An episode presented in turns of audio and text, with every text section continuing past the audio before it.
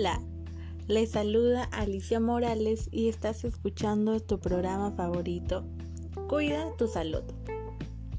En esta oportunidad hablaremos de un problema que nos afecta mucho a nuestra salud y esto es las enfermedades infectocontagiosas. También veremos algunos ejemplos de estos, sus síntomas, la eficacia e importancia de las vacunas que existen para dichas enfermedades. Y lo más importante que son las medidas de prevención para que nos cuidemos y así evitar contagios y muertes. Haremos que las personas tomen conciencia y cuiden su salud. Primero debemos saber qué son las enfermedades infectocontagiosas y estas son todas aquellas enfermedades producidas por agentes patógenos como son los virus, bacterias, hongos, parásitos, entre otros, que se transmiten de manera directa o a través de agentes intermedios que se conocen como vectores. Dentro de estos encontramos las enfermedades del dengue, zika y chikungunya, que son transmitidas por el virus Aedes aegypti. Este mosquito normalmente sus criaderos son en aguas limpias. En lo que va del año se ha registrado 2.263 casos y dos fallecidos. Estas son cifras muy alarmantes porque solo han transcurrido casi cuatro meses.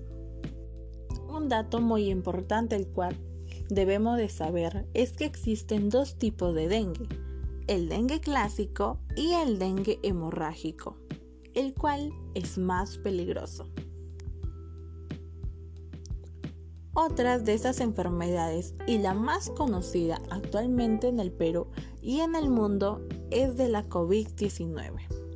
Y esta se transmite cuando una persona infectada exhala gotitas y partículas respiratorias muy pequeñas que contienen el virus llamado coronavirus.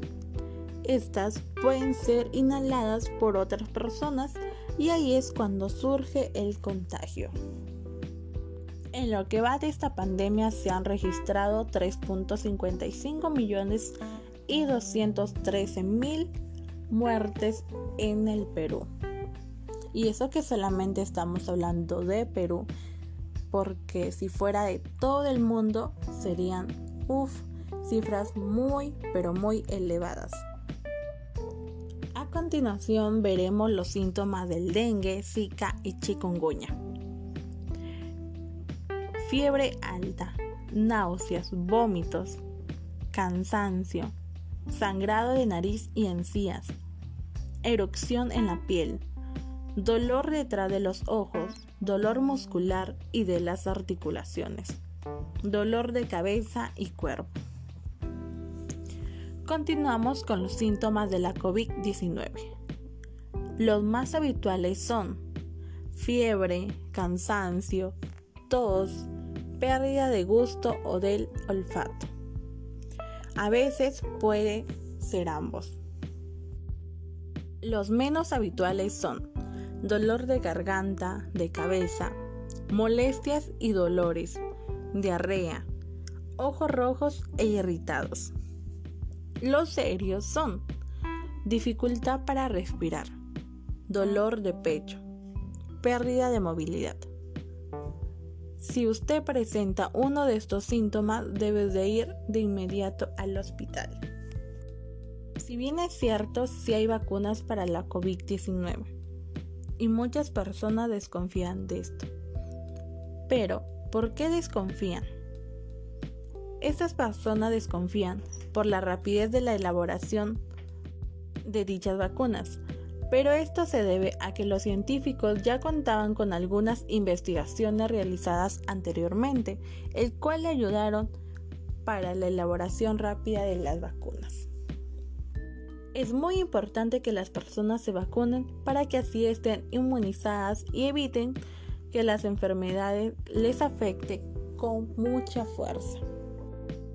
De las vacunas para la COVID-19, la más eficaz es la Pfizer con un 95% de eficacia. aunque también está la AstraZeneca, Sinovac, Cancinovio y Janssen, que cumplen con el rol de inmunizarnos. Lamentablemente para el dengue, Zika y chikungunya aún no hay vacunas seguras para las personas. También aquí se incluye la enfermedad del Zika, que aún no cuenta con una vacuna. Pero sí se están elaborando investigaciones desde hace mucho tiempo para la dicha elaboración. Esperemos que encuentren la vacuna muy pronto. Y bueno, es muy importante que nos vacunemos ante alguna enfermedad que tengamos, ya que las vacunas contienen sustancias que generan anticuerpos a nuestro organismo, el cual nos protegerá ante las enfermedades. Así que nunca dudes en vacunarte. Ahora pasaremos a un tema muy importante que son las medidas de prevención. Debemos de cubrirnos la boca al toser o estornudar. Así evitaremos que las partículas que botamos las inhale otra persona. Mantengamos nuestras vacunas al día. Como lo decía anteriormente, las vacunas son muy importantes.